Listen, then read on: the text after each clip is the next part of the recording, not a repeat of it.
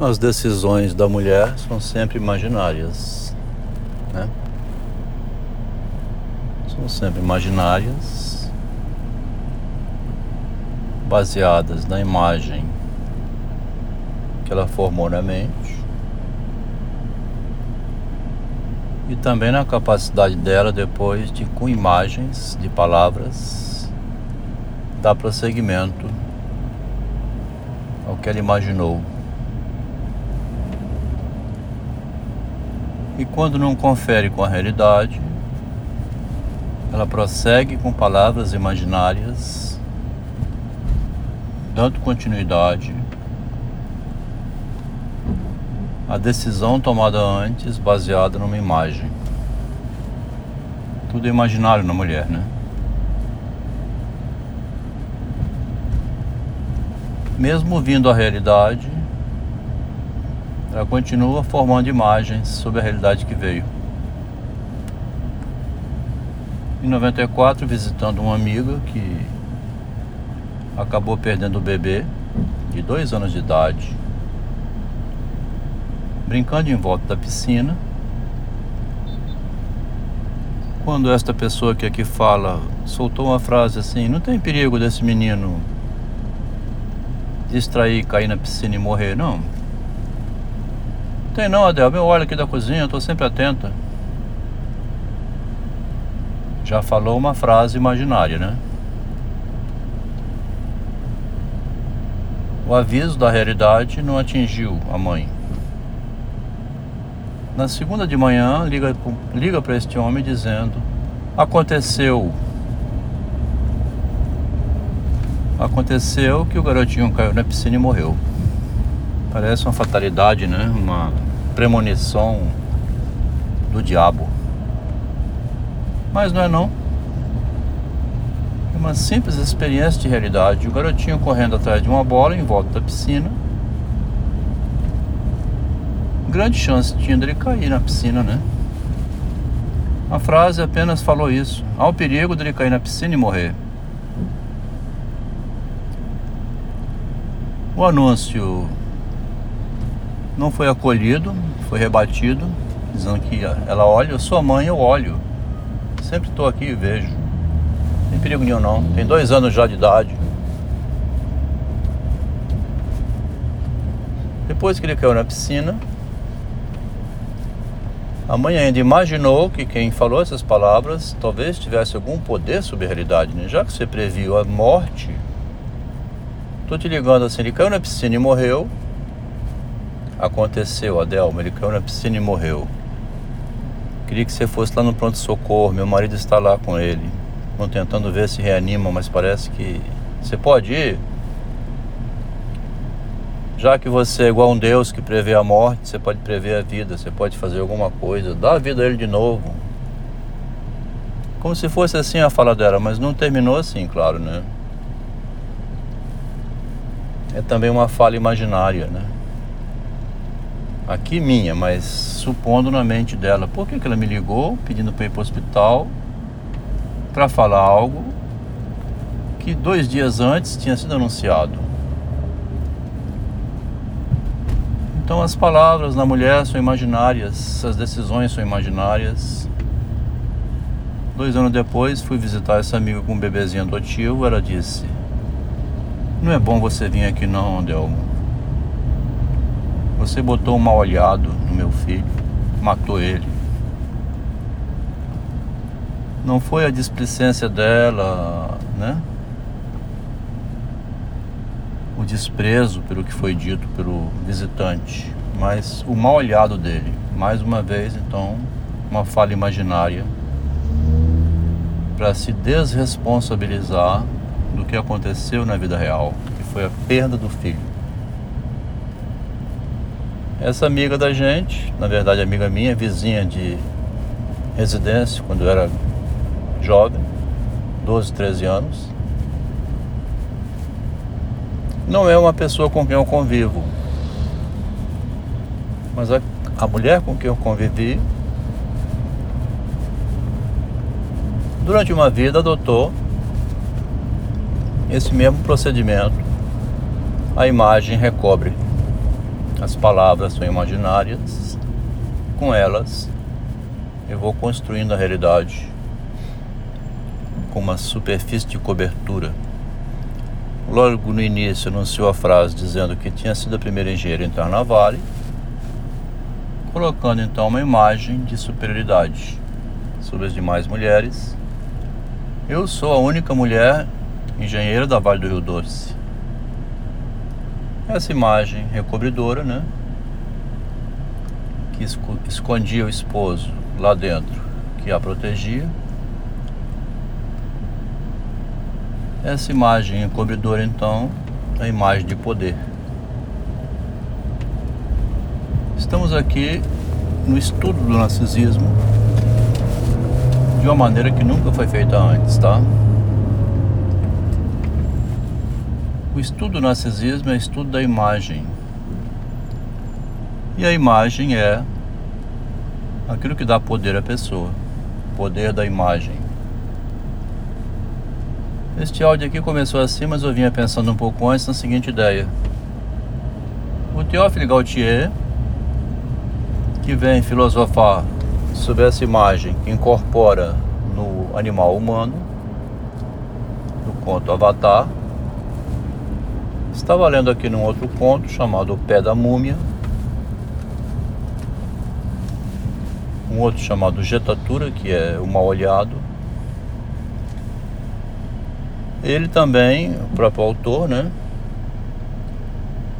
Prisioneiro de uma época em que a narrativa tinha que passar muito por um desenho de palavras, né? O texto era muito é, eles chamam de romantismo essa época, em que o autor também vai descrevendo o ambiente, a situação, fazendo o que ele chama de uma pintura, um desenho. As palavras para ele são úteis para ele desenhar uma realidade no papel, fazer imagem, né? Que são chamadas de românticas. É, demora muito a descrição do ambiente, procura seduzir o leitor através da demonstração também da parte do autor de um grande conhecimento, ele também exibe um pouco o narcisismo dele, né? o amor por si mesmo, assim, a, a projeção imaginária dele, da imagem dele como autor, né? Ele faz então imagens no papel, ele pinta quadros, né? faz pinturas na mente da gente, restrito a uma forma de descrever que eu tenho que investigar mais. Vi aqui o segundo e o terceiro conto dele, onde ele está então, como dito aqui, né, classificado como romantista, romântico, né, por esse modo de escrever. Mas é um romantismo, e como o Machado vai dizer depois, repleto de realismo, né? Porque ele escreve contos que mostram geralmente o desastre, da, da consequência da imagem. Sempre tem um. Não tem final feliz. O final feliz que tem, quando tem, né? O final feliz ainda é trazendo para o real. Como é o romantismo, né? O que o Machado diferiu do Teófilo Gautier é que ele economiza um pouco, ele diz isso até, ele economiza um pouco na descrição do ambiente. Vai um pouco mais direto. Quando quer, ele põe um floreado. Ele vai lá e coloca a fantasia, né? Então, o Avatar do Gautier, no caso, né? A imagem incorporada nele, fazendo dele um homem que pensa dessa maneira, né? Eu sou uma coisa que pensa, escreveu Descartes. Quem diz isso é o espírito no corpo dele, né? É o piloto no navio que ele chama. Eu sou um piloto nesse navio meu chamado corpo. Um piloto que pensa e que entende as linguagens que estudou, claramente, né? A jogadinha que o Gautier faz com a Praskovia, falando em polaco, com um impostor dentro do corpo do marido dela. E esse corpo, com um impostor dentro, ela fez o teste porque se ele é um impostor, ele não vai saber polaco. Dentro do corpo de um homem tem então um espírito, né, que eu estou chamando de narcisismo, que só compreende a linguagem se for coerente o corpo com o espírito, né? Se trocar o espírito dentro do corpo, diz o Gautier que perde a memória inteira. Toda lembrança do passado, toda a história de vida, os irmãos, os parentes, tudo. O que uma pessoa tem e que eu estou falando aqui, tudo isso está na memória, está no avatar. O avatar carrega isso enquanto o corpo está vivo, conectado a ele, tem o seu avatar espiritual com essas lembranças. O conceito de avatar em Théophile Gautier aumenta muito na possibilidade de compreender o autismo. A criança que não alcança o narcisismo, a inclusão nela do avatar, né, que é o espírito, que é a alma, a ideia, o eu, que é uma abstração divina, né? O eu é uma abstração divina no corpo. Essa abstração divina, né? O Deus que entra no corpo, né? A centelha da alma também, como chamam, a centelha do espírito, que tem um pensador dizendo que é o como é que é? neurônio de Deus, não tem um nome. Um, um médico que vai pela, pelo caminho da neurologia, que fala que tem o gene de Deus, a genética, né? Gene. No cérebro tem uma herança genética que ele chama de gene de Deus. Esse gene de Deus que se implanta na criança é o eu dela, né? a imagem gestora de toda essa narrativa que eu estou fazendo aqui enquanto eu estou no trânsito indo ao médico. Boto o celular no bolso, vou dirigindo o automóvel. Esse avatar em mim, o meu eu, vai fazendo toda essa história para boi dormir, né? como se fossem as mil e uma noites de Sherazade, fazendo o leão da morte permanecer distante de mim. Sultão, né?